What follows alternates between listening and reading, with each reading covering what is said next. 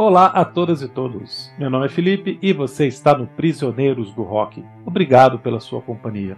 Hoje, eu e meu camarada Christian estamos novamente recebendo nosso parceiraço Rodrigo Melão para mais um disco da semana. E o escolhido foi o Concreto Jarra Show da banda Plebe Hood.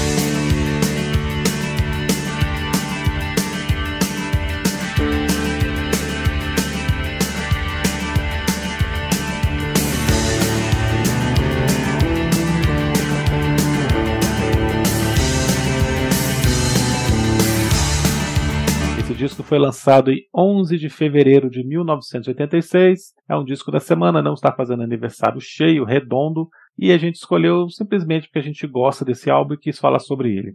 Rodrigo, você não é de Brasília, todo mundo sabe, você é de São Paulo, e você conheceu a Plebe Hood, então, de uma maneira indireta, não como a gente aqui que estava mais próximo, né? Como é que você ouviu esse disco pela primeira vez? Qual que é a sua relação com esse álbum da Plebe Hood? Primeiro, boa noite, bom dia, boa tarde para os ouvintes. Cara, eu ouvi isso quando era muito garoto, acho que eu devia ter uns oito anos, mais ou menos. Eu gostava de, de Titãs, eu gostava de Camisa de Vênus, gostava de Ira, e numa rádio aqui de São Paulo, já existia a Rádio Rock, né, que era a 89 FM, é, eu lembro de, desse refrão, Posso vigiar teu carro, te pedir trocados, engraxar os seus sapatos. Eu achava, moleque, eu achava aquilo engraçado. Não, não entendi o contexto exatamente político daquela, daquela letra.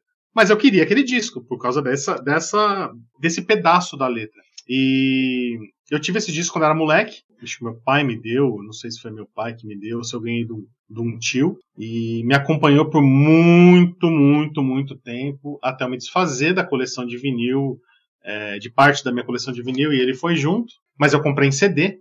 E, e agora eu tenho ele de novo em vinil, porque é um dos grandes dos grandes pequenos discos da história do rock nacional. E você, Christian? Como que você.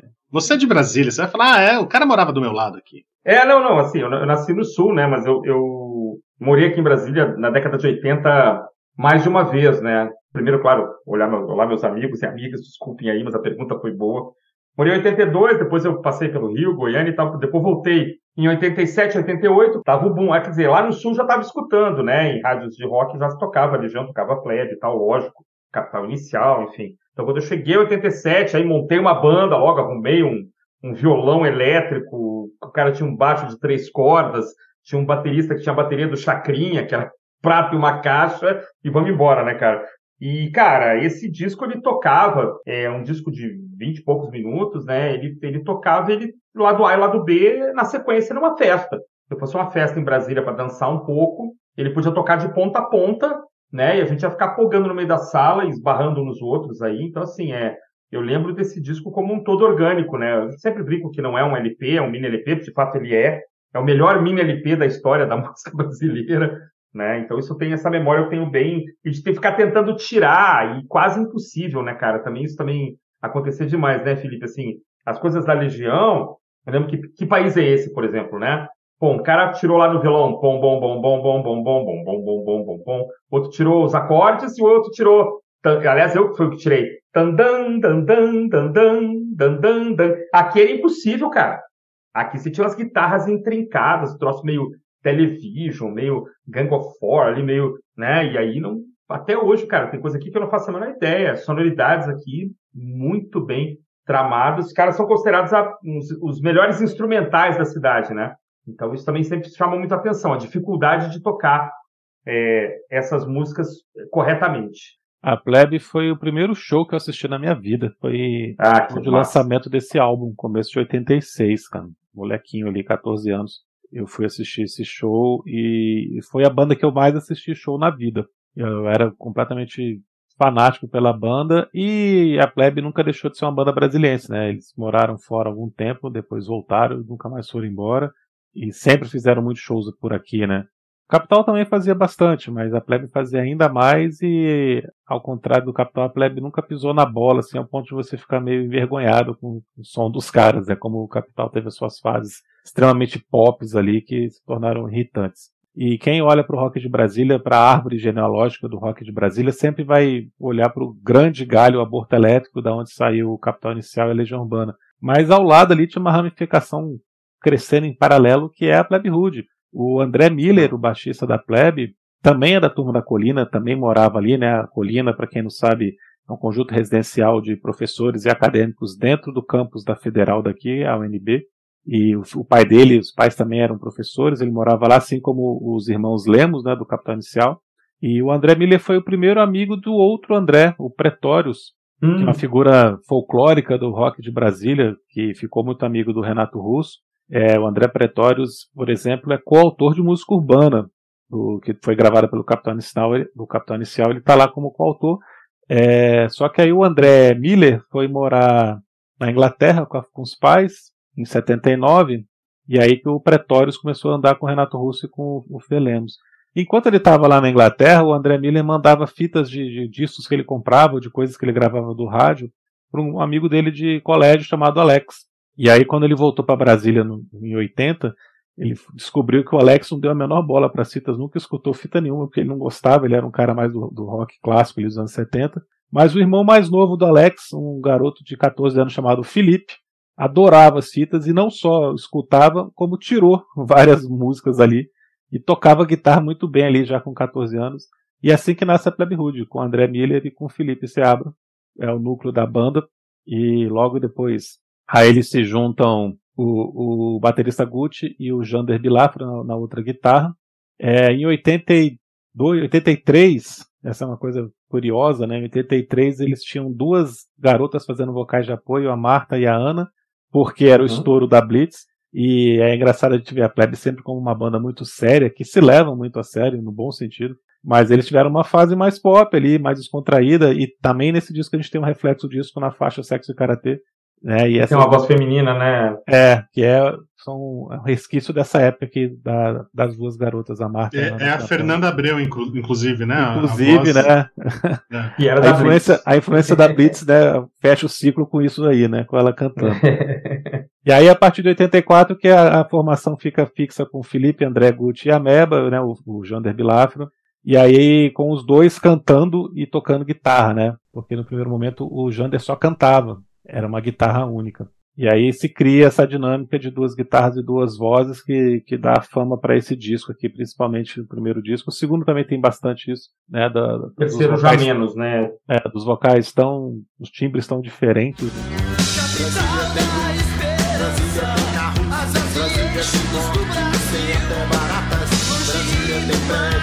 os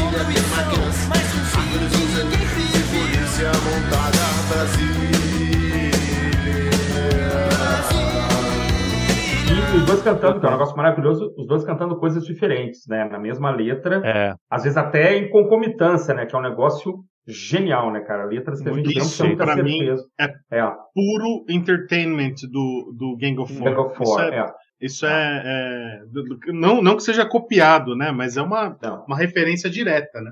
Eu não sabia, né? Tem um, um, um documentário sobre a, a plebe, né? Sim. Foi feito há, anos, né? Há uns, uns 10, 12 anos atrás, por aí, não tenho certeza também, e que fala um pouquinho da relação do, do Felipe com, com o Jander, né? Que parece que não era das melhores. Aqui nesse disco ainda era, né? Acho que ainda os, eles se entendiam e, e, e, as músicas meio que provam isso. Né? Mas depois parece que a coisa dá uma degringolada aí, né? Depois do, do primeiro álbum de fato, né? Nunca fomos brasileiros. Eu acho, sabe o que, Rodrigo? Havia, havia, eu acho, é percepção minha, pessoal havia uma admiração muito grande de um com relação ao outro, né? Eles sabiam o quanto era interessante essa dinâmica das guitarras, essa dinâmica das vozes. E eu acho que havia essa coisa da composição, da dupla, né? Da coisa meio é, Lennon McCartney e Jagger Richards. Acho que havia uma essa admiração, assim. Em algum momento, é, sobretudo isso aparece claramente no terceiro álbum, acho que o Felipe talvez concorde, que aí o Jander partiu para uma outra, uma outra viagem musical, né, cara? Ele já queria, não queria mais tocar guitarra, queria tocar viola elétrica, começou a compor umas músicas, uns repentes, né? Aliás, tem uma música chamada Repente, né? Uma música chamada Repente no terceiro disco. Eu gosto muito do terceiro disco, sabe? Mas ali virou uma via de duas mãos, né? O Felipe mantendo aquelas composições, é, o traço que separa, aquelas coisas, né? E o Jander entrou numas, assim, do Sítio de Mendes, segunda feriado, né? Era segunda feriado, uma coisa com raízes mais nordestinas, né?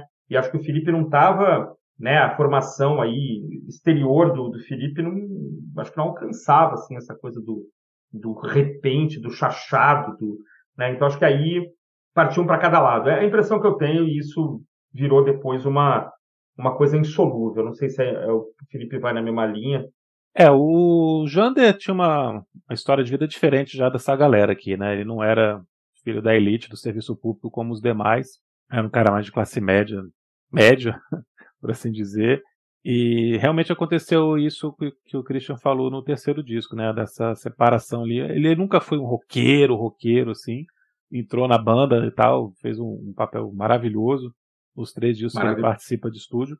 Mas eu acho sensacional isso, tá? Ele falar que não é roqueiro, roqueiro, e no encarte da, da do, do, Nunca Fomos Tão Brasileiros, ele tá com a camisa de Slayer, né? Na, na, na foto do encarte. Isso é sensacional. É, ele que fala, né, que, nunca foi tão roqueiro assim, né, que gostava de algumas coisas, mas sempre escutou outro tipo de som também, música caipira raiz e tal. E aí ele vai morar no interior do estado do Rio e já tá querendo escutar outras coisas, querendo tocar viola, como o Cris falou. E tem esse período que eles estão no Rio, cara. Até puxar um outro assunto aqui para comentar também. Eu acho que a Plebe foi uma, uma banda extremamente sacaneada pela gravadora desde o começo. Começa pelo formato do disco e vai até o fato do terceiro álbum não ter tido nenhuma divulgação por parte da gravadora, nenhum apoio. E aí, pô, eles, eles terem que gravar o, te, o, terceiro disco em três anos gera aquela tensão natural em qualquer banda, né? E aí essa questão do Jander tá querendo escutar outras coisas. E eles tendo que compor um repertório completamente novo, porque eles esgotaram nos dois primeiros discos tudo que eles tinham ali no começo da carreira da banda. Aí realmente foi uma junção de, de fatores, assim, né? O gosto musical que foi separando e as tensões de, do estresse da banda, da pressão de, de, fazer sucesso, porque era o terceiro disco do contrato. E aí o Jander acaba enchendo o saco e indo embora. E aí, só que aí a prova de que realmente já não tinha mais nada a ver é que quando eles voltam em 99, ele fica pouquíssimo tempo, né? Ele não tem mais saco é. cara a estrada, estúdio, e a vida dele realmente já tinha mudado. É engraçado assim, o Felipe ele chegou a trabalhar como hold, né?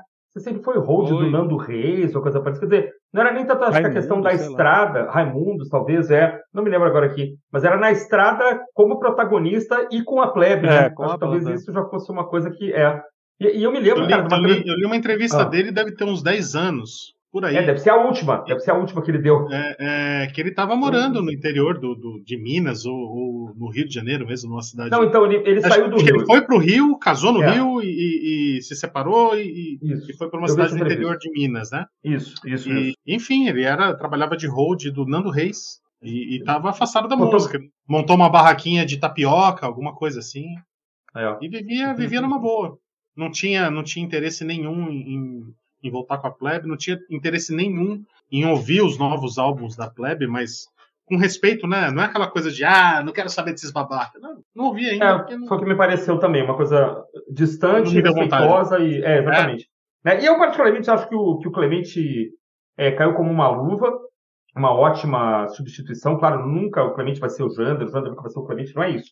Mas se havia alguém que poderia também substituir é, de forma digna, né, cara? É um cara puta de um cara digno que é o Clemente, né, cara? Ótimo guitarrista, cantorzão, punk, com um passado intocável, né, cara? Uma história de vida aí no rock and roll. É, e o, o Clemente já tá há mais tempo na plebe do que o Jander ficou. É, sim, Engraçado. Com certeza. Com certeza. Tem uns 10 anos já, eu acho. Que, que Tem muito mais, cara. Ele entrou. Tem mais, 2004. cara? Tem quase 20. Puta, 20 anos, cara. Sensacional. Como o tempo entrou passa, em 2004. Né? E ele já tem mais discos com a plebe do que o é. Jander. Ah, cara, eles têm uma história muito legal, né? Desde a primeira vez que a Plebe foi em São Paulo, quem tava lá para receber eles na rodoviária era o Clemente. Ah, que legal, cara. É, então sempre teve uma relação de amizade muito grande, assim. É, a galera da Plebe se dava muito bem com os punks de São Paulo, né? É, é mas legal. aí, cara, vamos entrar então nesse assunto aí que o Christian adora falar mal desse disco, que é o PAMI formato mini LP, cara. Essa sacanagem que a Yamaha jogou para cima de algumas bandas. Não sei se vocês sabem, cara, mas em 85 86, além da Plebe, a banda Zero. O Zero me lembro. O LP, a banda Muzak, Muzak. A banda Congo. Lembra da banda Congo? Congo. E a banda Lado B, cara. Essa. Quando eu ah, vi a capa eu lembrei, cara, mas eu não lembrava que existia. Assim. Fui pras Nossa, cordas. Lá, lá, lá, do B eu, eu fui pras cordas também. Não, é, eu, eu, vi a capa que lembrei que existia, mas não lembrei de nenhuma. Mas alguma coisa conhecida, não, né? Vendo o nome das músicas aqui, eu não lembrei de nada. De, toda, de todas essas, de todas essas, quem rolou com o Mini LP foi a Plebe e, e o, o Zero, né? O Zero fez é. bastante sucesso também. É, acho que foram as duas. Não teve uhum. as de é Congo, não, não, confesso que, que nem não, lembrava Congo, disso. Lembro do Congo tocando no Chacrinha, cara. Era um negócio meio isso, reggae, meio world isso, music coisa, aí, meio reggae. Coisa meio, é. é, meio, sei lá. Mas assim. Tu tem essa lista completa aí, Felipe? Eu tinha mais. É, eu lembro, Não, essa lista completa, assim, na verdade o Inocentes também é, né? Mas ele não era. Mas é, o Pânico SP. É, mas porque era de outra gravadora, mas também era mini LP no formato, né? Também Olha era desse cara. mesmo formato desgracento aqui. E dizem que isso era porque eles não queriam arriscar. Cara, nada é... faz sentido, porque. Nada faz sentido. O custo de gravação envolve prensagem, envolve horas de estúdio, envolve os técnicos todos. Então, assim, você grava 7 ou 10 ou 11 músicas e vai prensar tudo isso em, em formato de 12 polegadas, com capa, com encarte, a economia é ridícula, cara. E, é, não, gente... Nada faz sentido.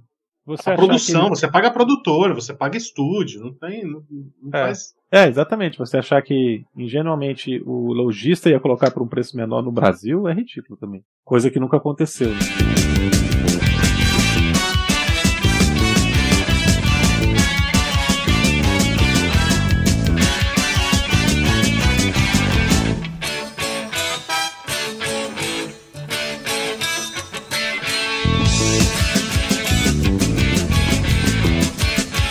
É, então isso é, é, o fim da picada, cara. Por, por quê também? Porque a Plebe Hood, né, cara, a gente soube depois, quando saiu o Nunca Fomos Tão Brasileiros, eles tinham um repertório para colocar num LP inteiro. para botar mais 10 minutos que fosse aqui, cara.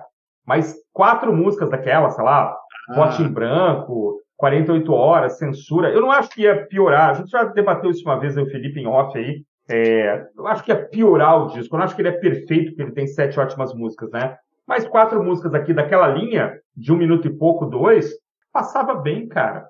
É, mas deixa eu fazer uma pergunta para vocês, brasilienses. É, essa sacanagem que, que possivelmente a EMI fez com, com a plebe, que o Felipe citou um pouco antes aí, vocês acham que isso é uma, uma coisa orquestrada para promover outra banda? E aqui estou falando claramente do, dos Paralamas, que era a, a, principal banda de, de rock da EMI. Mas não, não assim, por conta dos Paralamas fazerem isso. Tanto que o Herbert Viana tá aqui no disco, né? Uma questão da gravadora mesmo, de dar, de dar é, é mais atenção para uma banda, não precisar ficar gastando os louros com um monte de banda de rock, que banda de rock não vai para frente, banda de rock não dá dinheiro, banda de rock é isso, aquilo. E eles tinham o, os Paralamas, tinha o, o, a Legião também, né? Era da EMI, né?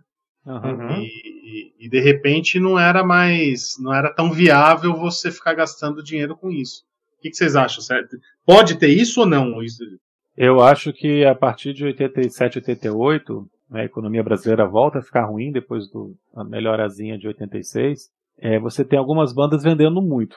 E é, como você falou, EMI tinha os Paralamas e tinha Legião. Eu acho que a gravadora simplesmente fala assim: ah, pra que, que eu vou ter que me preocupar com 10 bandas vendendo 50 mil, se eu tenho essas duas aqui que vendem 500 mil cópias, tranquilamente, qualquer coisa que eles gravam, né? Principalmente a Legião, que nunca deixou de vender pelo menos 500 mil cópias ali. Então eles não, não, se, se importaram de criar um cast de bandas de rock. Não se importaram de apostar na, na, próxima banda que poderia vender 50, 80, 100 mil. E quem sabe no terceiro, no quarto disco está vendendo 200 mil cópias. Né? Tem uma carreira ali dentro. Eles simplesmente largaram mão. A plebe foi no segundo para o terceiro disco, que foi largada de mão, depois de ter vendido muito no começo, no primeiro. Mas eles sacanearam o Finis África, que é a banda de Brasília, que também assinou a EMI, não teve menor divulgação do, do, seu disco. Sacanearam o Arte no Escuro, que também é do EMI, e que não teve nenhuma promoção. Então, assim, eles largaram mão. Ah, essas bandas de rock é muito... saiu de moda já. 88 já tinha saído de moda para a gravadora, né? Em 85, acho que a Legião grava o primeiro álbum, né? É isso? 85? Uhum. 84? É, 85. 85, né? É, nessa mesma época, um pouquinho antes, talvez, os Paralamas com o Passo do Lui, depois, eh, antes do Cinema Mudo, depois do Passo do Lui. É. Também contemporâneo a esse. E esse disco, esse mini LP de 86, né? Essas Sim. duas bandas já tinham acontecido e, e o 2 da, da Legião tava. É, é, não é, sei o... em, em, termos de datas, né? Se, se o 2 veio primeiro do que esse daqui. O, o, primeiro disco da Legião vira o ano de 85 para 86 com 90 mil cópias. Então, ah. assim, na época você só ganhava disco de ouro se vendesse 100 mil cópias em 12 meses. 12 meses é justamente quando sai esse. Então, assim, a Legião não era nada gigantesco nessa época, quando esse disco sai. Era uma ah. banda de 90 mil cópias. E que naquela época era considerado muito bom. A partir de 86 aparece o Selvagem vendendo 600 mil cópias, o 2 vendendo 600 mil cópias, Cabeça de Dinossauro vendendo isso daí. Aí o parâmetro muda, né? Aí, a, aí, claro, né, sem falar do RPM, né? Que foi uma coisa completamente fora da curva, né? Mas essas uhum. outras bandas já colocam o sarrafo lá em cima, né? Aí as gravadoras falam, ah, não vou ficar postando mais em banda de 50 mil cópias. O primeiro disco do Barão Vermelho vendeu 10 mil. O segundo vendeu 10 mil. O terceiro foi disco de ouro. Então, é. assim, antigamente se tinha paciência, né? Antigamente se... E algumas gravadoras continuaram tendo um pouco melhor, né? Você pegar, por exemplo, a carreira do Ira, o Ira, você pegar os três primeiros discos do Ira, venderam a mesma coisa que os três primeiros do, da Plebe Hood. É, tem um uhum. disco que vendeu pra caramba e dois que venderam mais ou menos. A Plebe uhum. também. Só que aí o Ira continua com mais três álbuns ainda na mesma gravadora. Ele só vai mudar de gravadora no meados dos anos 90. Então ele tem uhum. seis discos pela WEA, depois Isso. que ele vai para aquela Paradox. E a Plebe no terceiro disco que não fez tanto sucesso mais, aí a mais dispensou. É, e veja como isso é interessante no caso da Plebe Hood, cara, a gente também já falou sobre isso uma vez, em off também, lógico, que assim, caso essas quatro ou cinco músicas tivessem entrado nesse primeiro disco, é, censura, 48 horas, enfim, o, o, Nunca Fomos talvez demorasse mais para sair, ou talvez ele saísse, teria que ser com outras faixas, né, talvez mais na pegada Aida lá, né, aquela pegada mais menos rock and roll. Então, mentiras por enquanto. É, é legal que essas músicas estão lá também, porque elas dão uma veia é, roqueira para o segundo disco, né? É, dá uma sensação de continuidade, eu acho, né? Então, assim, é, é, é difícil essa análise, porque esse disco ele é, ele é perfeito do jeito que ele está, né? E fez com que o Nunca Fomos também fosse um disco de transição, assim, né? Que tivesse um pouco ainda dessa primeira etapa e já um pouco do que a banda faria é, no terceiro álbum. Não tão rock and roll assim, mais pesado, mas algumas músicas um pouco mais reflexivas, talvez, né? Ou não, ou, ou, ou com menos guitarras, não sei.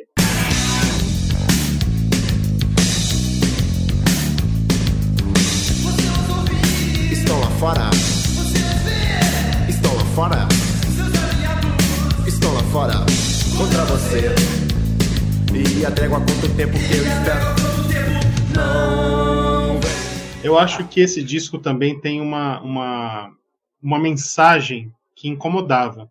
Enquanto uhum. você tinha um, um, ah, uma é. legião mais poética e, e, e, falando de amor. É, e os Paralamas com Selvagem é um soco na cara também, mas você tinha ali é, Melô do Marinheiro e alguma coisa desse tipo, né? os Titãs com a A, o U. É. É, e aqui não. Aqui é, é. Tirando o Sexo Karatê, que, que não é uma crítica, eu adoro o Sexo Karatê porque é, é Black Flag puro isso daqui. É, é puro punk rock essa música. Mas, é, tirando ela, que não é uma música tão séria, a, as demais são, são. É música racional, é para você raciocinar. Então não é o Paranaueira Paranauara do, do Capital Inicial, entendeu? Eu, eu acho que isso talvez incomodasse é, a, a, gravadora a ponto de, de, de fritar os caras, né? Não sei, posso estar divagando também. É, pode ser também, pode ser também. Assim, e a Plebe continua fazendo isso, né? A Plebe nunca fez uma letra de amor, né? De dor de cotovelo, nada parecido. Como os Titãs também no começo da carreira fizeram, depois se tornaram a banda punk deixaram de fazer, depois vão voltar a fazer musiquinhas melosas para FM, né? A Plebe nunca fez depois isso. Ele, depois eles fizeram um cover do, dos Mamonas, né? a Plebe tem cover no disco ao vivo, né? De, de, uma banda de Brasília e de uma banda punk de São Paulo, né? O Cólera. São duas covers Eles tocam luzes e o que mais, cara? Medo que é do Cólera. Não lembro. E a Plebe nunca não. gravou um cover num, num disco de estúdio, nunca fez disco de cover, nunca fez concessão de nada, nunca fez acústica MTV continuou sempre sendo a mesma banda desse primeiro álbum aqui. Os caras são coerentes, são cabeça dura, chama do que quiser, mas sempre se levaram muito a sério, como eu falei no começo, no bom sentido. Não, estão fazendo disco conceitual agora, né, cara? Dois álbuns é. conceituais já, né? Sobre a evolução humana e tal, um negócio super filosófico. Então, é super sério, cara. É, isso que o Rodrigo falou faz todo sentido. É, os caras não são fáceis de, de, serem trabalhados, não são fáceis de serem vendidos aí para as massas. E a própria minha renda já é um soco na cara do, do dono da gravadora, então. É. Essa letra é maravilhosa, também. cara. É maravilhosa. Inclusive, nesse disco ao vivo, no, no Enquanto a Trégua Não Vem, tem um trecho que, que o Jander canta que é. Ele, quando ele canta essa parte, ele canta com tanta ênfase que parece que ele tá com raiva, ele deve estar tá olhando pro Felipe nessa hora, assim, ó, com ódio, fritando. Eles trocam minhas letras, mudam a harmonia, mas no compacto tá escrito que a música é minha. Jeito... Quem tiver oportunidade, ouça a versão da, da, da, minha renda desse, desse, desse ao vivo, enquanto a trégua não vem. Eu vi uma entrevista em que o, o Felipe fala que a letra de Minha Renda tinha três versões, né? A versão que falava do Herbert Viana, do Bi Ribeiro e do João Baroni. Olha só, então, assim, é, é, ele diz isso numa. Aquela, teve uma série que foi feita aqui esses tempos em Brasília, de um apresentador, que ele, ele andava pela cidade dentro de uma Brasília, é, entrevistando um, um é, chama Minha Brasília. Tem no YouTube depois, uhum. Rodrigo, dá uma olhada, tem umas coisas bem legais, eu acho que o Felipe já viu. Então o Felipe fala que Vou mudar meu nome para Herbert Viana, né? Já sei o que fazer para é, ganhar muita grana. É, grana Vou mudar meu nome para Herbert Viana. Aí tem, diz que é. tinha um verso, já sei o que fazer para ganhar muito dinheiro. Vou mudar meu nome para Bi Ribeiro. e o Barone, cara, não era alguma coisa também assim, é, uma brincadeira com uma palavra terminada em One, agora me fugiu, que eu vou tentar lembrar. Tinha as três versões, eles preferiram fazer com Herbert Viana, que era mais na cara, né? Mas, mais cara... famoso. Aliás, ah, essa é a deixa, hein, o, o Christian. Oi. Que produção, né? Que produção. A gente está em 1985 e é um disco que você ouve hoje e parece que ele foi gravado semana passada Cara, ali, né? É, é, é, é sensacional. muito cristalino, é. as guitarras em evidência, você não perde, apesar da guitarra estar em evidência, você não perde as linhas de baixo que são incríveis. É, assim, é, é, produção muito perfeita, muito perfeita. Eu vou te falar, cara, não tem som de guitarra igual a esse na, no rock brasileiro nesse período. Se a gente lembrar bem, o Dado não, não, tocava muito acordes, né? O Dado tocava muito muitas frases, né? E harmônicos e tal. O Edgar é um monstro na guitarra, o Edgar Escandurra, mas às vezes uma guitarra meio desplugada, parece que ela está desplugada, parece que ela não tem muito efeito. É, o Capital também, uma guitarra bacana, bem tocada, tava assim, aqui você tinha essa integração das guitarras, né, cara, que é um negócio muito bem feito, assim, e muito alto, né, cara? Tem uns riffs aqui que para 85, cara, se pensar que você tinha na época Blitz, essas coisas, né, o troço tocado com é, fúria, é né, cara? Punk rock. É muito é... punk rock. Esse disco é muito punk rock. Eu acho que eles, é eles bom, caminham ali na, no limite, né, cara, entre o, entre o punk e, o, e um, um rock é, de garagem, alguma coisa, né? Mas eles estão sempre ali com muito peso, né? E o som é muito bom, né, cara? E os instrumentos que estão sendo colocados também junto,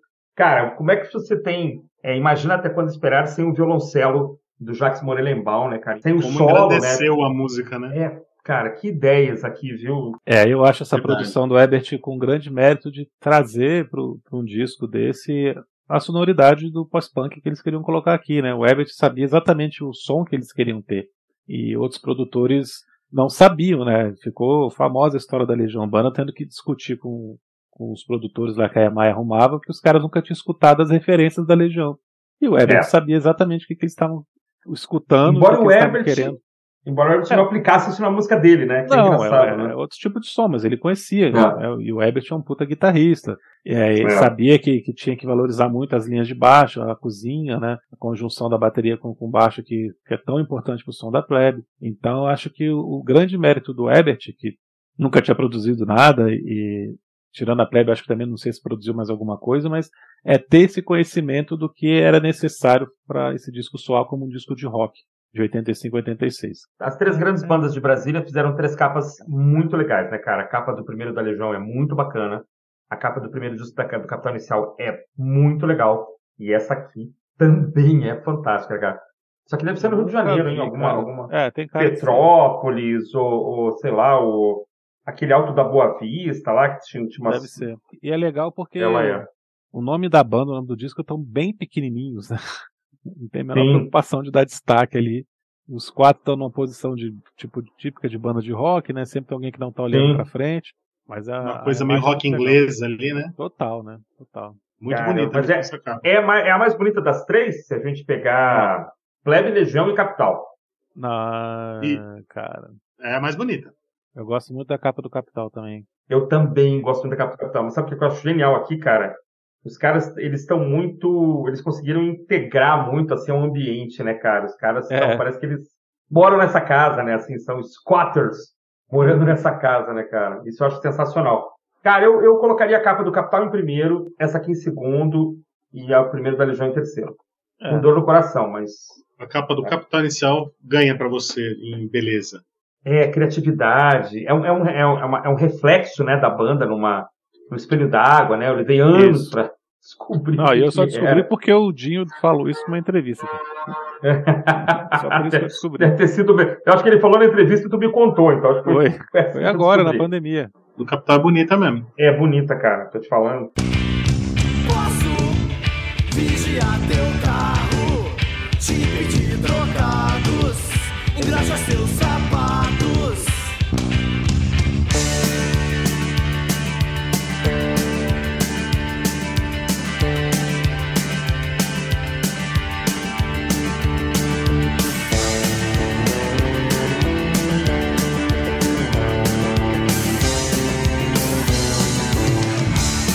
As longas sete faixas, cara. Até quando esperar, eu não sei vocês, eu cantava com a mão no peito, como se fosse hino nacional, cara. É. Ela, tem, ela, tem, uma estrutura épica para mim, uma estrutura de hino. Ela retrata muito bem o que estava acontecendo e o que ainda acontece, na verdade, né? Essa desigualdade social brutal que existe no nosso país, né? Então isso, isso aqui é de uma, de uma beleza, cara, e de uma, de uma maturidade, assim, é, fantástica, estrutura da música fantástica. Tá, viemos escutando essa semana, né, para fazer um programa aqui hoje e tal, cara, berrando no carro, cara. É, não, o vexame, o vexame garantido. Isso, vexame isso garantido. Tem, tem absoluta certeza. É, o Christian e eu temos a fama de, de sermos dois caras bastante concisos, a gente fala pouco e, e, e, se explica com poucas palavras. Quando a gente é chamado para fazer um, um faixa a faixa de um disco de de 10, 12 faixas, ouvintes, vocês não sabem, mas o Felipe fica, ah, não, vocês vão falar pra caramba, não, vamos, é. vamos encurtar esse faixa-faixa aí, não tem como, pelo amor de Deus, sou eu que edito isso você. É, e hoje eu não quero, eu não quero ser chato, mas é, vou fazer um comentário aqui que já vai englobar pelo menos as cinco músicas aqui. Até quando esperar? Proteção, Minha Renda, Brasília, é, é, essas músicas, elas são tão atuais, é, é clichê falar isso, mas elas são tão atuais, elas são tão é. atuais. A, a temática, a, a, construção da letra. É, é, é, lógico, um artista, quando ele, quando ele faz um, um, uma, uma música como Até Quando Esperar, será que o cara é tão pessimista a ponto de fazer uma letra imaginando que daqui a 30, 40, 50 anos o Brasil vai estar na mesma merda. Hum. Porque assim, é exatamente isso. É lógico que quando é. o cara faz, ele, ele se imagina uma, uma, uma evolução da, daquilo que ele está transcrevendo ali nas letras. Mas, é, é, infelizmente, não é o que acontece, cara. São quatro músicas extremamente atuais é. e até quando esperar ela é muito feliz nesse disco aliás todas essas quatro são, são felizes pelo, pela mesma razão mas especialmente até quando esperar ela tem o refrão que me conquistou quando garoto o refrão que gruda que é muito bem construído a temática atual e tem a capacidade de ser uma música que apesar de ser rock e rock pesado para os padrões 1985 a gente está falando de é uma banda que de punk rock não quero ser reducionista, mas é uma banda de punk rock. É, é uma melodia pop, é uma uhum. melodia que dá para tocar no rádio, uma melodia que provavelmente levou esses caras pro chacrinha. Uhum. É uma melodia, uma melodia fácil, que gruda na cabeça de qualquer idade e, e, e, por isso essa música é tão, é tão atemporal e tão atemporal, né, Felipe? O, o a palavra que a gente gosta de usar. Né? É, essa música, essa música é eterna, cara. É, é muito, é muito, muito foda, muito foda. Para mim é um hino, um hino tá entre os, sei lá, os top 5 do, de hinos do rock nacional. Fácil. Fantástico. Eu também acho essa música maravilhosa. Faixa de abertura, música mais conhecida da banda, música mais longa do disco. É, violoncello que início perfeito, né, para você já ficar surpreso. Depois é, vai entrando guitarra, baixo, bateria. O Felipe começa cantando já. Esse verso inicial é muito bom, né? Com tanta riqueza por aí. Onde é que está a sua fração?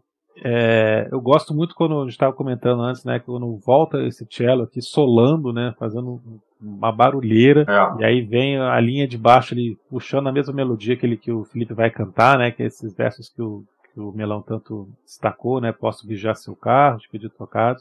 E ela tem uma construção um pouquinho fora do comum, né? Que é muito bem feita. A plebe é muito boa de fazer isso, né? Porque a primeira vez que eles cantam, que na verdade o refrão até quando esperar, ele não vai, né? Ele só ameaça que vai cantar ali, parem até quando esperar, né? Não tem a, a plebe ajoelhada esperando a ajuda de Deus, né? Uhum. Aí você tem que esperar toda a segunda parte para voltar, e aí você descobre que tem essa continuação, é muito legal, cara. Quando você escuta isso, até hoje eu escuto com essa mesma empolgação, né? Que é a primeira vez, até quando esperar? Tantos, tantos, tantos. E, e não tem esse, esse refrão, né? Cara, é uma construção de arranjo muito bem feita, né? E aí depois vem pro, o solo de guitarra pesado, né? Muito bom, né? Para uma banda de pós-punk, esse solo curto do final, final grandioso, é. né? De repetição ali, acabar tudo. Porra, é foda, cara, é maravilhosa. E aí você fica pensando assim, caramba, o que, que você faz depois disso, né? Como é que você mantém o nível dessa parte de abertura?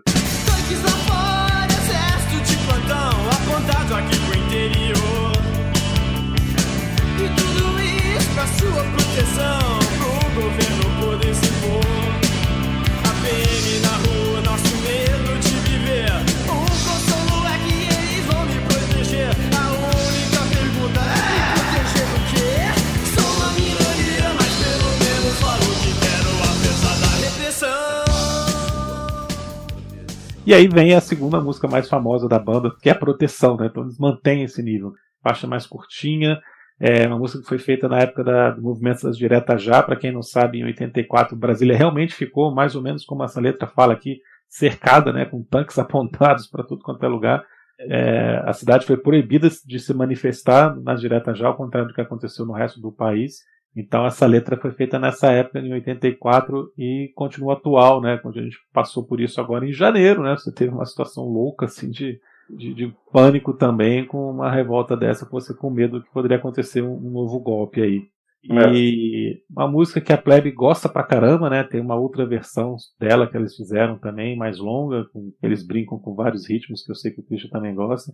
Adoro. Letra poderosíssima, faixa mais punk rock do disco, talvez. Adoro também Proteção em vocês. É, a, gente está a gente tá gravando aqui no dia, no dia 1 de agosto e no último, nos últimos dias aqui no litoral de São Paulo teve é, uma, uma ação violentíssima da, da polícia militar.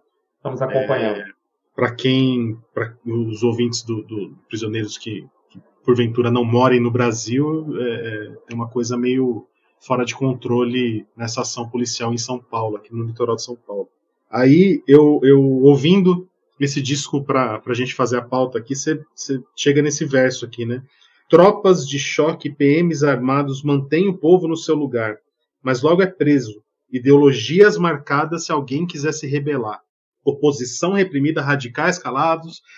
Toda a angústia do povo é silenciada. E tudo para manter a boa imagem do Estado. Cara, na boa. Cirúrgico, é, né? Assim, a gente está em 2023, cara, e, e, as coisas não mudam, não mudam, não mudam. E essa música é um soco, cara. É, é, exato. O Felipe introduziu bem, né? Como manter o nível de até quando esperar? Com proteção. Que, que música, que soco, que letra, que, que que coisa sensacional, cara. Que coisa sensacional. E a letra e a música é do Felipe, né? O, o Felipe. É.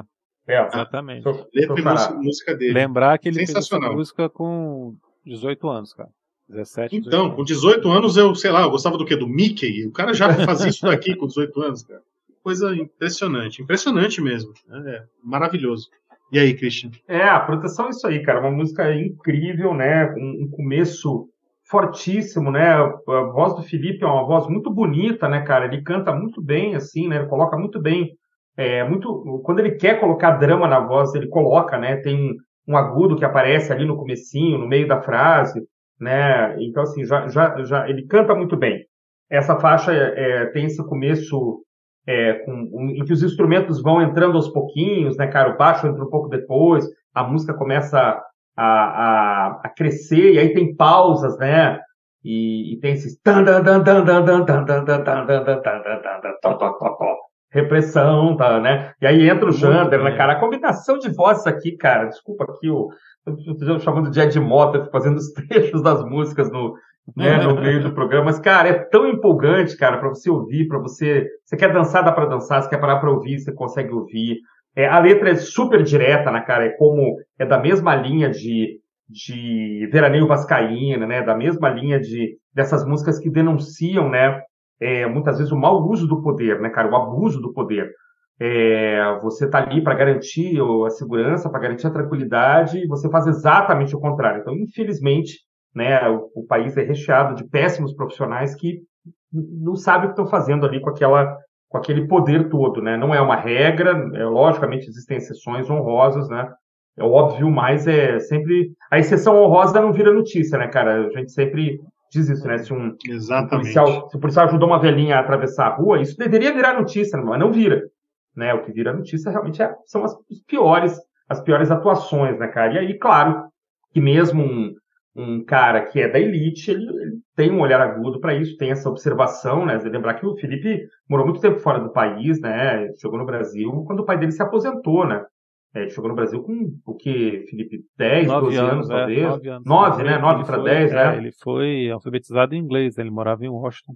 Mas, cara, é isso, cara. E uma música que tem uma versão longa, né? Que é faixa bônus.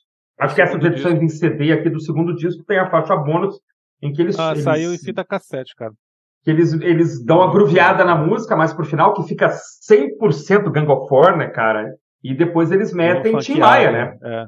Toma um Guaraná, suco de caju, goiabada para a sobremesa, né? Que o Jander fica cantando isso e o Felipe volta, né? Tropas de choque, PMs armados. Então, puta, uma baita uma música. Eu já ouvi essa versão sendo tocada ao vivo. É demais, cara. O disco mantém um nível altíssimo, né? E eu vou aproveitar aqui para falar da terceira faixa.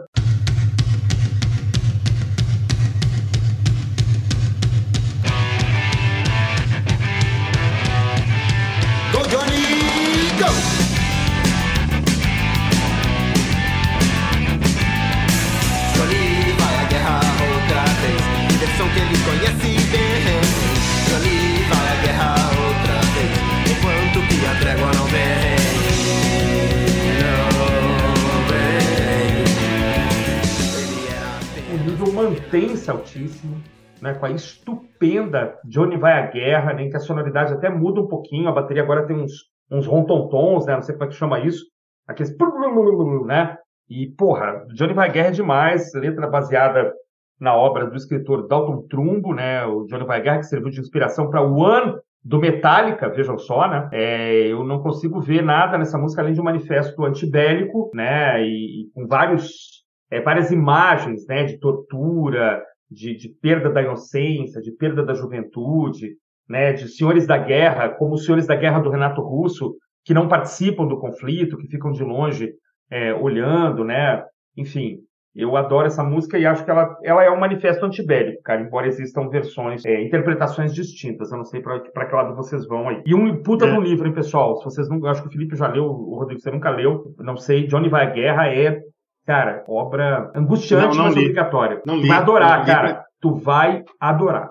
Eu fiz, eu fiz um comentário, eu é, não falei no, no, início, vou falar no fim de novo, mas eu tenho um, um perfil no Instagram, para quem não me conhece, de resenhas, prazeres plásticos, e eu já resenhei esse, esse mini LP lá. Eu uhum. fiz um uhum. comentário na época é, dizendo que se tem duas críticas possíveis, na minha opinião, para fazer nesse disco, se, assim, você é chato, você quer ser chato? Então arruma uma crítica aí. É, eu faço duas. Uma que ela, a gente já fez, só tem sete músicas, chovendo molhado, né? E a outra é um personagem de música é, chamado Johnny. Né?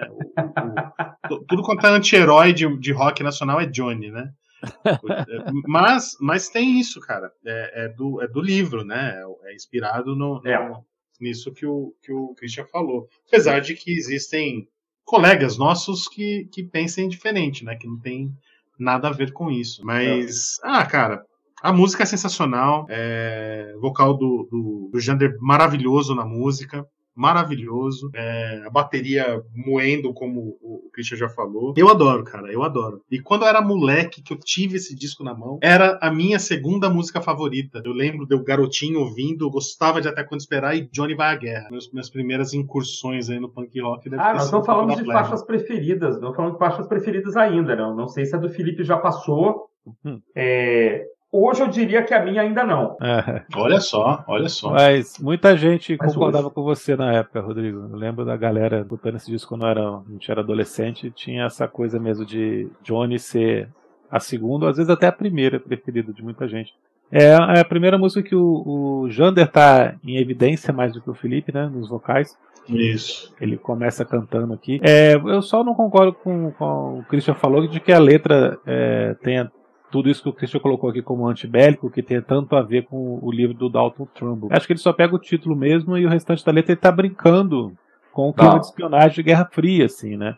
Parece muito um filme de espionagem que o, o cara tem que encontrar com o outro aqui, um agente duplo, tem que trocar informações, né, no meio de uma, de uma festa. É uma coisa que um, meio que um clima de Brasília da época, né, que as autoridades se comunicavam muito, né, se, se conversavam muito, se encontravam muito em festas mesmo, com essa troca de mensagem de, de um espião, assim, de alguém subversivo, né, pensando mais para Brasil mesmo no, na época da ditadura. Colocaram de uma forma muito legal. Eu adoro essa letra aqui, agora essas, essas brincadeiras atacaram por trás com tapinhas nas costas, né? Essas coisas todas, essas brincadeiras com a letra são todas muito legais, né?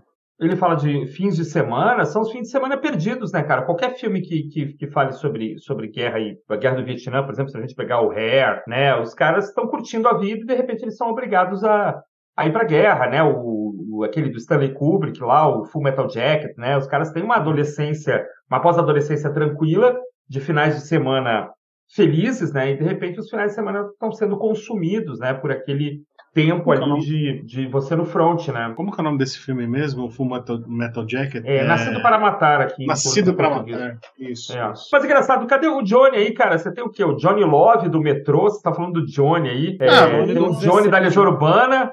16, quem mais? É, conheci Johnny, Johnny o Desordeiro, ele agitava o mundo inteiro. Era o cara mais punk que eu já conheci. Ele agitava como eu nunca vi. Garotos Podres. Ah, Garotos é, Podres, cara, é verdade. John, é, tem o, o, Bye Bye Johnny, Johnny Bye Bye da 16, né? Da, é, 16, é, isso mesmo, é. é. O Johnny era o, era o cara que. E tem, vai, não, não, se não me falha a memória, posso pesquisar aqui. Acho que tem um Johnny no, no Made Brasil também, rock dos anos 70. Ah, assim. é capaz. Eu lembrei do Johnny Love, da, da, do pessoal do metrô. Mas, de fato, o, o livro, o livro, o Felipe falou, tá certíssimo, cara. O, a letra não é baseada no livro, né? Realmente não. Mas os dois são têm esse, essa pegada é, antibélica, né? Anti, anti-guerra, né? Eu nunca é, tinha ouvido falar eu... do livro, né? Nunca tinha ouvido falar do livro até ouvir essa música. A galera gostava muito desse filme. Virou um filme dos anos 70, né? O livro é dos Isso. anos 40, se não me engano, anos 30, porque é, conta a história da Primeira Guerra Mundial. E virou um filme no final dos anos 60, começo dos anos 70. E a galera do, das bandas de rock gostava muito de, de, de filmes é artísticos, filmes cults, né? É. Filmes que passavam em embaixadas aqui em Brasília na época. Isso. Então, todo mundo ficou com essa referência. É, o vídeo de One do Metallica tem cenas desse filme. Acho que to, lá, todo, mundo falou, todo mundo falou sobre Johnny, então eu falo sobre minha renda. Eles trocam as letras, mudam a harmonia no compacto, tá escrito que a música é minha. Já sei o que fazer pra ganhar muita grana.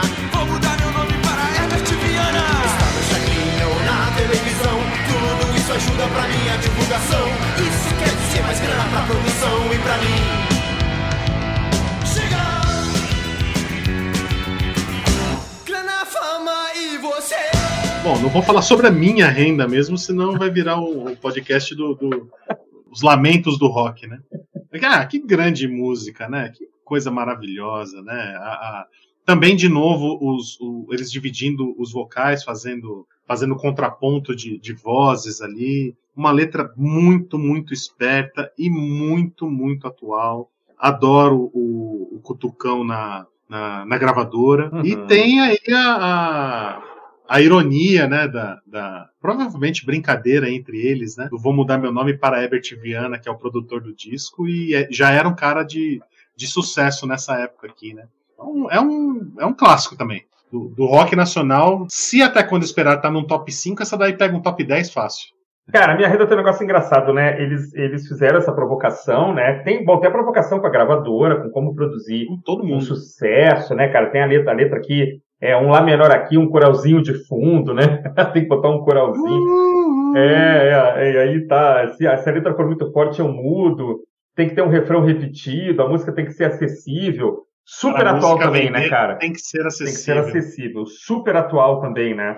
E tem uma coisa engraçada, ele disse que Bom, o Herbert acaba participando da música, né? Ele canta a frase Vou mudar meu nome para Herbert Viana, né? O próprio Herbert que canta. E o, o Felipe, numa entrevista, cara, ele fala que a, talvez a inspiração para essa letra tenha sido eles escutando Vital e sua moto. Ele fala assim, cara, nós estamos lá em Brasília apanhando da polícia, de censura, cantando contra tudo, contra todos. O Herbert Viana, minha prima já está lá e é por isso que eu também vou. Ah, não, cara, aí nós fizemos essa multa. Então, assim, eu não sei se é verdade, Felipe reconta as histórias, ele aumenta, mas, pô, minha prima já está lá e é por isso que eu também vou, é, é pop demais, né, cara? Nós temos que seguir nessa linha e tal, então criticar isso aí, né? E aí teria surgido essa, essa brincadeira com o porque eles acharam que o Herbert não ia gostar, ele parece que a princípio achou meio estranho, mas depois curtiu tanto, entendeu tanto na inteligência que é o Herbert Viana, né, cara? Que ele então falou, deixa que eu canto a frase. E aí ele canta a frase, a única participação dele, ele falando dele mesmo. Metalinguagem. É, Metalinguagem essa, total. Esse trecho, esse trecho que você pensou aí, Christian, é. é a parte que eu mais gosto da música, porque fica com uma bateria meio, meio batistaca, assim, né? Paco, paco, é, paco, paco. É, é. Um lá menor aqui, um corazinho de fundo. Uma bateria bem seca ali. E é irônico Perfeito. demais, né, cara? Irônico, irônico. Super irônico. Demais, cara. Adoro, adoro o trecho, é, é, estar no Chacrinha na televisão, tudo isso ajuda para minha divulgação. Isso quer dizer mais grana para a produção. É. é. a pergunta, né? E para mim? É. uma pergunta, né? Não é mais grana para a produção pergunta, né? para mim. Sei, é. é legal, é, pode ser visto como uma pergunta. No, no, no, encarte tem a separação aí. Tem um hífen separando e para mim. É uma pergunta que eles fazem. Ah, então, olha aí, cara. É, é, mais, uma, mais uma cutucada na gravadora aqui. Legal. Muito inteligente. Che chegamos na sua favorita, Felipe? cara, essa, essa foi. Essa já foi uma das minhas favoritas mesmo cara. Quando eu era moleque, eu adorava essa música, achava sensacional. É, assim embaixo que vocês falaram, essa ironia mostra que a banda não é sisuda, né? Como dá para pensar escutando o começo do disco até aqui. Eles sempre gostaram de fazer faixas divertidas. O segundo disco tem várias, várias brincadeiras também. Só que aqui com uma coisa muito inteligente, né? De, de estar sacaneando a gravadora, eles dentro de uma grande major internacional, falando isso tudo aqui. É, o verso que eu mais gosto, que fiquei torcendo para vocês não falarem, é Você é músico, não é revolucionário, faça o que faça milionário.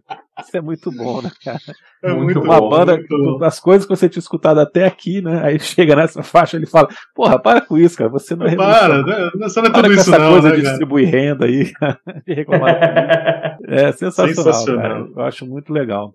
E, pô, vamos lembrar que o Ebert já tinha estourado com o Passo Lui, mas o Ebert era o cara que já fazia música para os outros pra caramba, né? Já tava compondo para Sempre Livre, compondo pro Kid de Abelha. Marina Lima, tava, né? Marina Lima, o cara já tava ali, né? Já, um... já tinha música roubada de por, por safado aí, né? Tem... O cara já tinha uma rouja é. aí.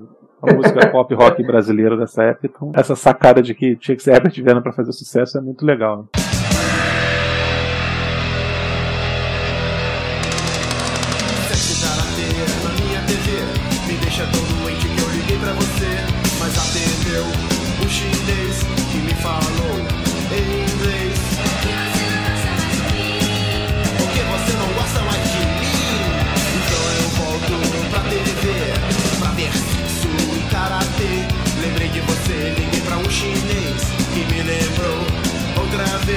E aí nós passamos para outra faixa que é também reverente pra caramba, a faixa que mais distou do, do restante do disco, a, a, temática, musicalmente mais simples, mais punk rock mesmo, música dos primórdios aqui, como eu falei no início, é uma música da época que eles tinham backing vocals, né? Por isso que você tem aqui a brincadeirazinha com a, com a, com a Fernanda Abreu aqui assumindo o papel de, de vocalista de apoio tal qual foi a inspiração para eles lá em 83 com a Blitz, né?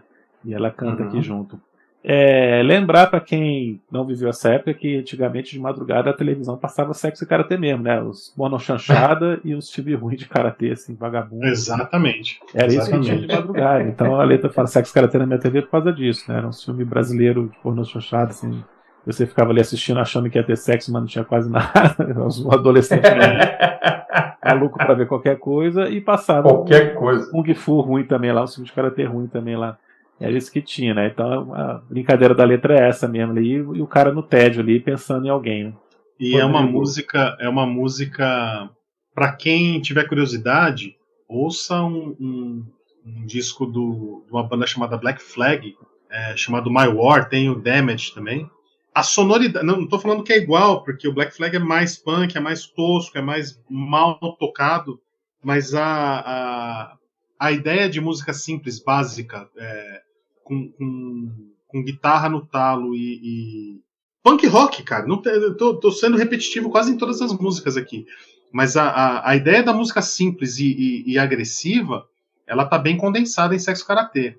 A letra tem, com, contém ironia, né? Que o, que o Felipe citou aí de, de falar da, da programação televisiva, mas também é uma crítica é, embutida aí a, a, ao que era produzido como conteúdo cultural para a gente na, na, nos anos 80. Né? Eu acho sensacional, eu adoro, adoro a vozinha da, da Fernanda Abreu aqui. Ela tem uma vozinha irritante mesmo, até hoje. Ela tem uma vozinha irritante, mas eu acho a voz dela sensacional, cara. Eu acho ela uma grande artista, por sinal, viu? Ela, ela é... eu adoro, cara, adoro. Nas, você, nas edições de vocês, está a Fernanda Abreu? Está ah, acreditado Fernanda Abreu ou não? Fernanda da Blitz. Fernanda da Blitz, né, cara? Que engraçado, né? Na missão aqui também tá. Não tá é... Fernanda Abreu, tá? Mas é porque ela, ela não era. A Fernanda Abreu, ela adotou o sobrenome. Quando Isso eu posso estar falando é... besteira, tá?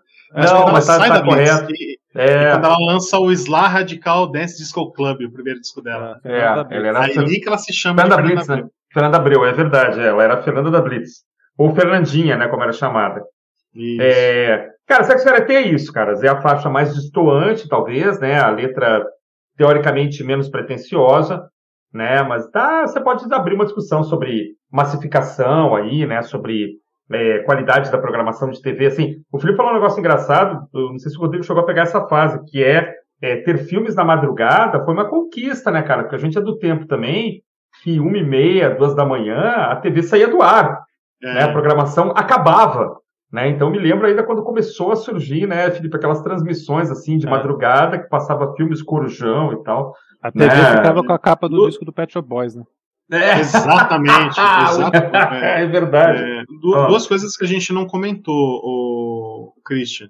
Diga, diga. É, em, minha, em minha renda, é, eles falam no refrão, né? Tocar no chacrinha ou na televisão. O chacrinha, para os ouvintes ah, é. mais jovens que, que acompanham ah, os é, prisioneiros aí, o Chacrinha era um apresentador de programa, é, de um programa é, de TV, um programa de auditório, assim, bastante popularesco, assim, que, que ia todo tipo de, de, de artista lá, desde bandas de rock até o, sei lá, o, se fosse hoje em dia, o Caneta Azul ia estar lá todo final de semana, né? era, era extrema, ele batia na, na nos, nos, artistas que ele não gostava com um bacalhau, assim, cara. Era uma coisa absolutamente. Jogava um bacalhau pra plateia depois, inimaginável, surreal, né, Inimaginável é. acontecendo em 2023, mas acontecia nos anos 80. E o Chacrinha é. era isso, era talvez a maior audiência da Globo, né? Mas outra coisa também. O filho do Chacrinha, o Leleco, ele comandava também caravanas de bandas que tocavam no interior, assim, então as bandas faziam sim, parte ali de uma caravana sim, sim. e eles iam tocar juntos, né? E tinha umas coisas, ah, tem que usar chapeuzinho de Natal, os caras se recusavam a usar, eles dispensavam os caras, então era o, o Abelardo Barbosa, o Chacrinha e o Leleco, né? Então tem isso também, tocar no Chacrinha podia ser na caravana, que ia tocar em fazer playback, né, no, no interior e tal, ou então trocar, tocar no programa da TV. E lembrar que tinha outros programas também já, né? O Raul Gil, Bolinha, né? Você já tinha esses programas que, que também ah. meio que imitavam o, o formato, né? A, a, inteligência da letra aqui da, da minha renda, Sim. quando ele fala tocar no chacrinha ou na televisão, tudo uhum. isso ajuda para minha divulgação. Ele está falando que tocar num programa popular vai ajudar isso. na minha divulgação, ou ele pode estar tá falando me vender, ao, fazer jabaculê com chacrinha uhum. vai ajudar na minha divulgação. É com muito certeza. inteligente essa letra. Mas, com ó, certeza. É, e, e, voltando para Sexy Karatê, é isso que o Felipe falou. É, no final de programação é, das, das TVs, geralmente entre uma e duas da manhã, passava um filme bem ruim, bem safado. Tinha, tinha a sessão, sessão Corujão, né? Corujão 1, Corujão, Corujão 2. Ah. Tinha o Corujão 2, aí acabava a programação. Simplesmente acabava. Pra to, isso para todas as emissoras, né? Sim. E aí subia um, um, um TP assim com, com a programação do dia seguinte, os horários, né? 5 é, horas da manhã, telecursos, 7 é. horas. Santa Missa em Solar. Isso. E acabava. Assim, é. não tinha mais o que fazer. isso acabou com, com o advento aí das TVs por assinatura, né? Você sim, passou sim, sim. programação 24 horas. Rapidinho, só para fechar, que é a única parceria do André e do Jander. É a única música que não tem é, participação do Felipe na, na composição. É, só, só, uma curiosidade, a letra, a música do André e letra do André e do Jander. Lembrava disso, Felipe? Não, não lembrava não, na verdade, cara. Pois é. Pra ver como é que o, o, o Felipe sempre foi um cara mais sério da banda mesmo, né? Participou da faixa que é mais brincalhona, né?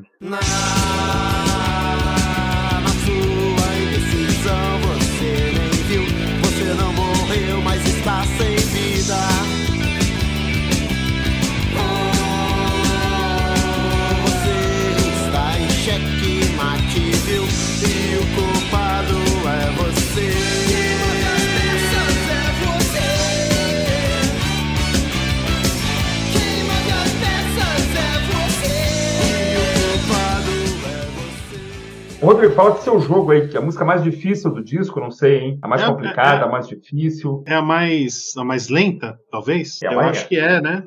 Eu acho que é a mais lenta, a, mais, a menos acelerada, a mais é, intrincada aí. Mas tem uma letra incrível, né? Tem uma letra muito bonita. Letra é, incrível. É isso aí. Quando, quando, quando eu era moleque, eu, eu não entendia essa letra e, e, e eu provavelmente pulava essa faixa. Na adolescência, quando eu fui resgatando a plebe em CD, nossa, eu lembro que eu pirava em seu jogo. Gosto, gosto demais. Bom, esse disco não tem faixa ruim, né? É uma letra muito bonita. É, talvez, talvez. É, olha, eu falando besteira aqui. A letra mais bonita do não é, cara. O disco inteiro é incrível. Mas é, é, muito bem escrito, que, né? É muito bem escrito, que, né? Que, que, senhora letra, né? Que senhora letra. É uhum. muito inteligente para uma rapaziada muito nova, né? Fazer uma, uma, uma, letra dessa, dessa inteligência, né? Ah, cara, é, também como o Rodrigo, eu também, quando era moleque, ficava meio perdido com essa letra, né? A música também é estranha, o arranjo é diferentão, né? Era aquela música que causava mais estranheza mesmo no, no começo. Aos poucos você vai ver essa música crescendo, né? À medida que você vai uhum. escutando de novo, você Exatamente. vê que ela é um musicão, arranjo muito legal, né? Arranjo de metais, faz uma diferença uhum. enorme na metade final da, da música. Eu sempre vi assim, como uma música de adolescente mesmo, contando a vida de um adolescente ali, é, sexo, drogas, né? E, mas tudo ali vai depender do que você está fazendo, né? A sua vida não acaba sendo um jogo mesmo, você vai cometer decisões erradas e vai ter que pagar por isso. Mas escrito de uma forma muito bonita, né? Muito poética, né? Escolhas aqui muito pouco óbvias de palavras, de, de construções, né? Sempre gostei muito de recolher essa sua significância, tantos outros por aqui. Uhum. É muito legal, é muito forte. Então, sim, é, uma, é a música mais diferente e é que você aprende a gostar com o tempo e depois você fica viciado. É. Esse verso, Felipe, é, eu acho que é o mais forte da música, na verdade, né? Ele, ele inteiro, né? Seu sangue é hiperinflamável, uma faísca para explodir, recolha a sua insignificância a tantos outros por aqui, né? Bem, bem adolescente isso, uhum. mas muito bem escrito, né? Muito, muito bonito, cara. Eu, eu, hoje eu gosto bastante dessa música, cara. Hoje eu, eu também. É, é, é, é, daquelas que você. Ah, vou pegar o, o, o concreto só por conta de, de seu jogo. Tem, tem isso hoje em dia. Eu acho que ela e tá você... no lugar certo, né? Ela tá no lugar certo num disco de sete músicas. A sexta teria que ser essa mesmo, que é a faixa mais, mais difícil e menos. Talvez a menos famosa do disco, né? Uhum. É, eu fico com O Anjo Se Mordeu, O Veneno Está Embutido, Agora à Noite, Vida Turma, Sexo Sem Sentido. É uma música sobre vícios para mim, né? Sobre você, é, a facilidade de você cair em algum tipo de, de espiral descendente, né? Um vício, uma, o, o sexo pelo sexo, ou a droga pela droga, ou, a, ou algum outros venenos aqui sem né, remédios e entorpecência, enfim. É, o letrista, né? Aqui que no caso são o Felipe e o André, ele está falando com alguém, né? Você está dando uma chamada em alguém, né? É, pode ser um pai com um filho, pode ser um filho com o pai, né? Não há, não há identificação de quem está conversando com quem, né? Mas ele está falando para uma outra pessoa, né? O seu sangue, você, o culpado é você, quem move as peças é você. Então, eu acho muito forte, assim, de tentar Sua um dia... insegurança, né? Sua insegurança, né? Tá, tá numa terceira pessoa o tempo todo, né? É... Na sua indecisão, você nem viu, ninguém se importa pro seu jogo. Eu acho muito bacana, acho, acho ainda uma letra ainda para aprofundar mais, às vezes até num dia ter a oportunidade de conversar com um deles e perguntar de onde isso saiu, né? Qual foi a, porque é uma música pouco comentada, né? Você vai falar, fazer um programa sobre esse disco, as pessoas querem saber do, do Herbert Viana, quer falar da Fernanda Abreu, quer falar de Até Quando Esperar, e essa música fica meio relegada a um segundo plano, né? A gente, a gente sempre que grava, a gente faz esse comentário sobre a montagem do, do disco, né? Sim. E concordo com você, seu jogo está no lugar certo. É. Porque vem lá de cima, né? Vem lá do, do alto, eles dão aquele, aquela arrefecida antes de você chegar no, no clímax total, né? Mas é uma grande canção, talvez a, a menor de todas, a 9.9 talvez, né? Mas está muito bem aqui antecipando o clássico dos clássicos, a melhor música já feita sobre Brasília. Brasília.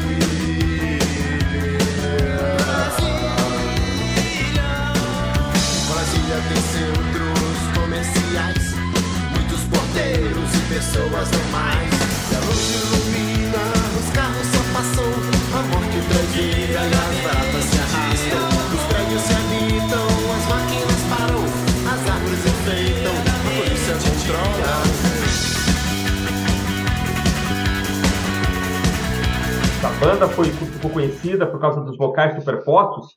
Toma vocal superposto na cabeça né? A ponto da gente só saber a letra inteira dessa música é, quando teve um encarte à mão, né? Porque aqui o Felipe e o Jander cantam é, a música de assinatura coletiva, né? Como Johnny vai à guerra, e os caras cantando um vocal superposto o tempo todo, frases completamente diferentes. É, e engraçado que a letra do Felipe é super light, né? Capital da esperança, asas e eixos do Brasil, longe do mar, longe da poluição. E o, e o Aneba detonando, né, cara? Barata, tem morte, é.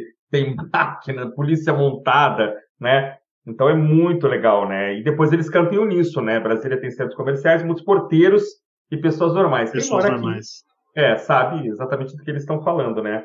É, eu adoro essa música para mim hoje, assim, re, reescutando o disco esses dias. Ela tá em primeiro lugar, cara. Assim, eu fico muito, muito empolgado, animado ela me desafia ali as guitarras, as vozes. E o refrão, o segundo refrão, né? Porque duas faixas aí tem dois refrões, né? Até quando esperar, ia falar isso no começo, me passou. É, e aqui você tem o segundo refrão, o concreto já rachou. Os caras que estavam aqui em Brasília 25 anos depois da fundação da cidade, né? A cidade fundada em 60, em 85 o concreto já tinha rachado, né? Então isso é muito forte, né, cara? Uma cidade que foi pensada é, de uma forma ideal, e já tinha problemas né, de cidade grande, mesmo sendo ainda uma comunidade pequena, né, uma cidade relativamente pequena e com uma população pequena também. Né? Então eu acho, eu acho to, todo brasileiro ou todo brasileiro honorário, como é o meu caso, se arrepia quando eles cantam junto o concreto, o concreto já rachou. Não tem como não arrepiar. Eu, eu, eu queria muito estar em Brasília. É, se eu pudesse, se eu tivesse o dom divino de, de voltar no tempo e, e com, a, com, a, cabeça que eu tenho hoje, poder assistir um show da Plebe nessa época aqui, com essa, com essa música, que deve ter sido incrível, cara. Deve ter sido incrível mesmo. Eu, eu gosto de uma frase específica que ele fala: tem até baratas em Brasília. Esse até é tão é muito irônico, bom. cara. É tão irônico. É muito bom. Gostei. Até baratas, né? Boa sacada. É, tem, tem, tem, tudo que é merda. Tem até barata. Né? Até barata. Cara, Brasília é uma das canções mais originais do rock brasileiro de todos os tempos. Essa construção aqui, com o Jandari é e o Felipe cantando, versos diferentes o tempo todo, né? Como o Christian falou. É, mas eu nunca achei tão embolado assim. Eu consegui. Cara, parece ridículo. Eu falo, não, eu entendi assim, cara. Mas, cara. Agora ele fala, né? É. Sacanagem. É. É, talvez eu tenha sido um pouco. Ah, então fala aí o que, que ele fala na terceira estrofe. Né? tenha sido mais psicopata de ficar escutando repetidas vezes ali até pegar, né? Eu tinha mania de fazer isso. Não cansei de escutar Parece com a Boca até pegar a letra inteira, né? Tem uns versos lá que você ficava. É, por exemplo, se havia cruzes virou circo, cara. Ninguém entendia isso. Não. Se havia cruzes virou circo, estou aqui, né? É, é o, mesmo sendo Guerra Santa, quente morno fria, em Canção do Senhor da Guerra também, ninguém entendia esses versos, cara. E você ficava é. escutando mil vezes aquela que tinha cassete ruim lá para poder pegar isso. é... Você sempre gostou de ser o diferentão, então, né, o, o... É. Cara, desde que eu conheço, também, é, é isso. Também. Por ser de amigo. É, Somos três. E, e, é legal que essa letra hoje está parcialmente ultrapassada em alguns, alguns trechos, né? É, eu gosto de escutar hoje carros pretos no colégio, nos colégios e pensar que até os anos 80 realmente existiam carros pretos nos colégios porque os deputados e senadores moravam em Brasília de verdade. Eles não ficavam aqui três dias na semana. Eles moravam com as famílias e os filhos estudavam nos mesmos colégios que as pessoas normais estudavam, né? Então você convivia com os filhos de deputados e só que o, os garotos eram pegos pelos motoristas nos carros oficiais, né? Então os carros pretos no colégio era isso, eram os carros oficiais pegando os filhos nas escolas. E esse muitos porteiros e pessoas normais, que pode soar estranho, mas porteiro era, era uma autoridade em Brasília, porque todo, assim, essa realidade de Brasília, na verdade, é a realidade do plano piloto, né? Da é. sul, da norte, do, da, que era onde esses, esses caras moravam e conviviam mais com as pessoas, né? Esses caras, os caras da, da, da turma de rock. É, porteiro era uma autoridade, cara. Você tinha medo de porteiro, né? Os caras mandavam você sair dali ou mandavam você fazer uma coisa, você tinha que obedecer, né? Você tinha medo de porteiro, né? Então eram muitos porteiros pessoas normais porque eles eram autoridades, né? Não é porque eles eram menores, né? Na verdade, a gente enxergava o porteiro meio uma forma meio assim, acima, né?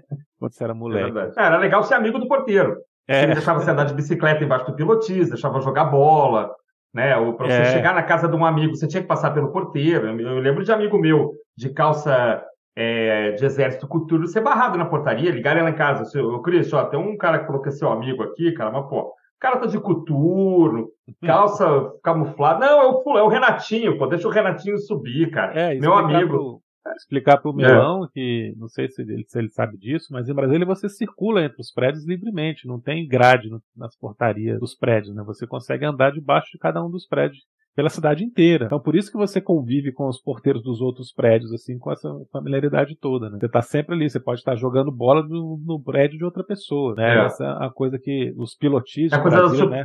da super quadra, né? Do, é, do, e os do Costa, né? Fazem, e os pilotis que fazem com que a área embaixo dos prédios seja área comum, área pública, não é área privada. Então tem isso também, então essas realidades aqui que tem nessa letra, mas por outro lado também tem ainda traduz uma certa falta de alma, de identidade que permeia uma parte da realidade de Brasília, né? Essa coisa de pessoas que estão chegando sempre de fora, vindo morar aqui, essa falta de identidade que já não é a realidade da cidade como um todo, mas em alguns momentos ainda você ainda percebe isso. Né? Mas, cara, é uma construção de faixa absolutamente genial, né? fama e você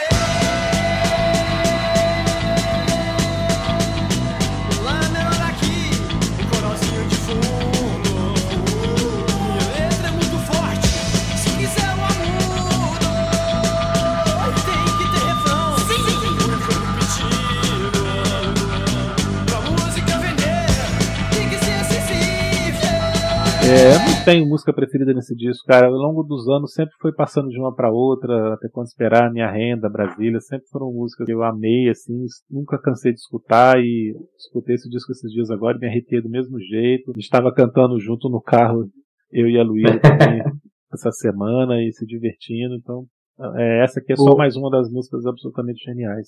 Ô Felipe, por que, que é, os carros pretos é, é, você acha que é uma, uma referência que envelheceu? Não, não... não, porque hoje os deputados não moram mais aqui. Né? Os filhos ah, dos deputados não, não estudam mais em é. Toda vez que eu via essa, essa letra, é, a interpretação é, ela, ela cabe dessa mesma forma tá? que, que ah. vocês imaginavam nos anos 80, porque aqui nos grandes colégios, nos grandes onde, onde tem as pessoas mais abastadas, os filhos chegam de, de motorista nos carros pretos. Então ah. a figura de linguagem ela serve, ela, ela, ela acaba acaba se tornando é, é, universal, não só não fica só restrita a Brasília.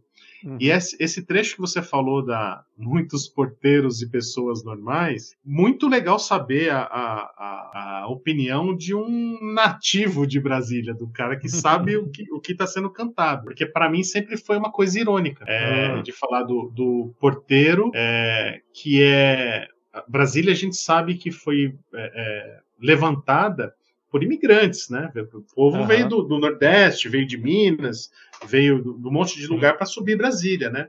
Sim, então, sim. o cara, quando ele chegava ali no, no, no emprego de porteiro, ele, ele, ele se sentia uma, uma, uma, espécie de autoridade, né? Por estar ali, sei lá, fazendo uma espécie de segurança, e o restante era normal. Mas não, cara, ele era, ele era um, um imigrante é. que estava ali e subia, é um trabalhador como qualquer outro. Mas eles tratam isso de uma forma. Eu sempre imaginei dessa forma, tá? Eles tratam aquele cara, que, muitos porteiros, mas, cara, ele, ele é só um porteiro. E a gente é igual ele, só que a gente é normal. Ele, ele é, não, ele é o FBI. Tem uma coisa meio dúvida mesmo, Rodrigo. Tem uma coisa meio. Da interpretação pode ser, pode ser aberta mesmo, assim. Eu, eu sempre imaginei legal... dessa forma. Mas é que se você pensar bem, assim, por exemplo, a, a, a, bem rapidinho, mas assim, a estrutura da cidade toda é feita em superquadras, né? A superquadra é isso, então, uma, uma, é, é, um, é um grande campo, né, com super arborizado, que é dividido em 11 blocos, de A até J, JK, né? Geralmente termina com JK, e aí todos eles são abertos, né? Então você pode transitar entre eles.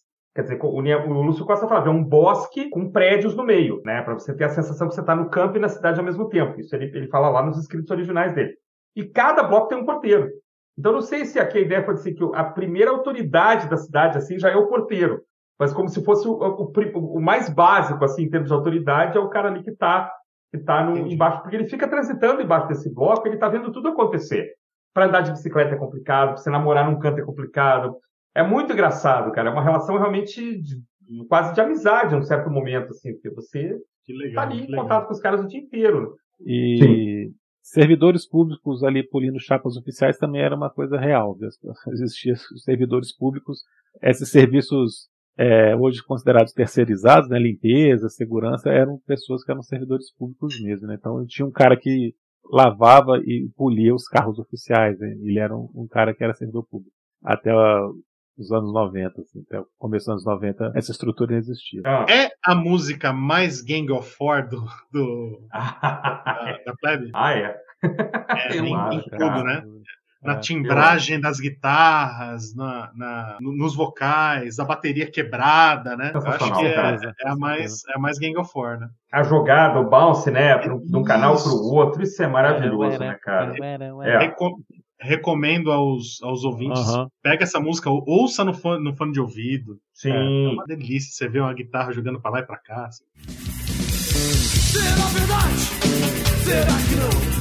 Nada do que eu posso falar. E tudo isso pra sua proteção. Nada do que eu posso falar. A baby na rua, nosso medo de viver. O consolo é que eles vão me proteger.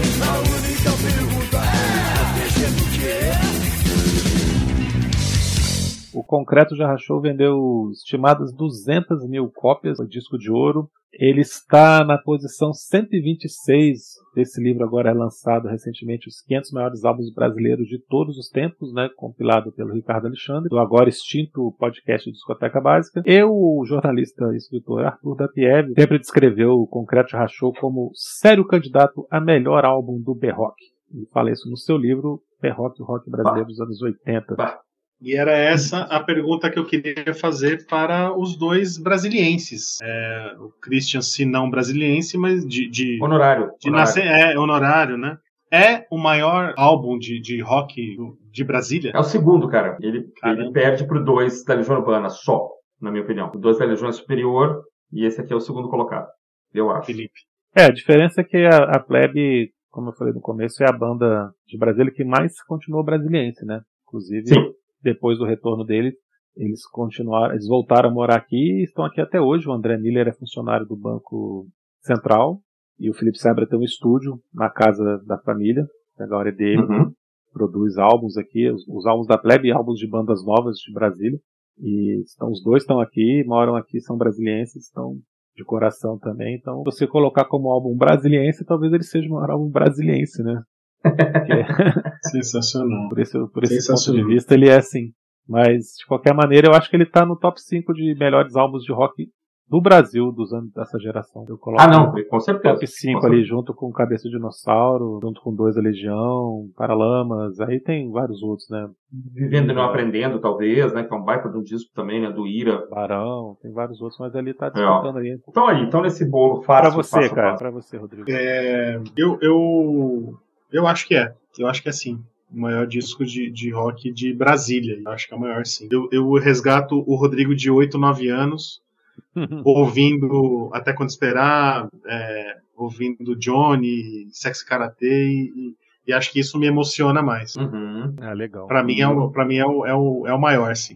Muito bem, meus amigos, minhas amigas, estivemos aqui em mais um sábado falando hoje sobre rock nacional, você sabe, a gente tem feito uma série aí agora sobre é, discos de rock nacional, outros virão aí pela frente nas próximas semanas. É, falamos sobre o Concreto Já Rachou, mini LP de estreia da Plebe Hood. Uh, tivemos aqui, mais uma vez, nosso querido amigo Rodrigo Melão, que participou desse programa é, com a sua seus acréscimos e comentários sempre pertinentes, sempre inteligentes, sempre é, é, inspiradores. É, a gente agradece mais uma vez, Rodrigo, né? Já virou um lugar comum aqui, a gente agradecer você, mas eu acho que sempre é bom agradecer, né? Você sabe, os Prisioneiros do Rock estão no Instagram, com conteúdo diário, distinto do que é colocado aqui também, né, no, no nosso canal. Nossos programas vão ao ar todos os sábados. E todos nós aqui, com nossos amigos Brody e Scherer, estamos também alimentando o site coletivo Vira o Disco, www viraodisco.com.br. Vou seguir o seu exemplo e vou agradecer também, né? Porque se eu não agradecer agora vai ficar feio, né? Bom, gente, obrigado. Que legal eu, eu, eu ter a oportunidade de falar de, de rock nacional. Prisioneiros tem uma, uma pauta enorme, né? Uma gama, e fala sempre de rock nacional. Falar de rock nacional é bom, né? Falar de rock nacional de verdade mesmo, né? Falar, falar com propriedade e, e, sem, e sem enganar paixão. ninguém, né? Isso é, e paixão, sem enganar ninguém. Isso é muito legal. A gente ama a Plebe Hood, a gente ama esse disco aqui. E eu tenho muita sorte, cara, do, de, dos prisioneiros me chamarem para fazer falar de discos que eu amo, cara. E esse é um deles. Então eu agradeço o Christian, Felipe pela, pela oportunidade. Quem me ouviu aqui, segue lá meu perfil no Instagram, arroba Prazeres Plásticos. Eu falo de discos, esse inclusive tá lá, eu fiz uma resenha dele em setembro do ano passado. É, e é isso, gente. Obrigado pela, pela participação, pela, pelo convite para fazer essa participação aí mais uma vez. Abraço para todo mundo. Rodrigo, a gente que tem sorte, cara, de poder contar com você para engrandecer os episódios aqui. Você sabe que a gente fica muito feliz quando você participa. É sempre um papo muito legal, que dá um trabalho lascado para editar depois, porque a gente não quer passar nada. Porque tudo parece muito interessante, muito relevante. Então, prazer sempre enorme te receber aqui. Christian, valeu, meu amigo. Sábado que vem nós estamos de volta com mais um episódio aqui no Prisioneiro do Rock.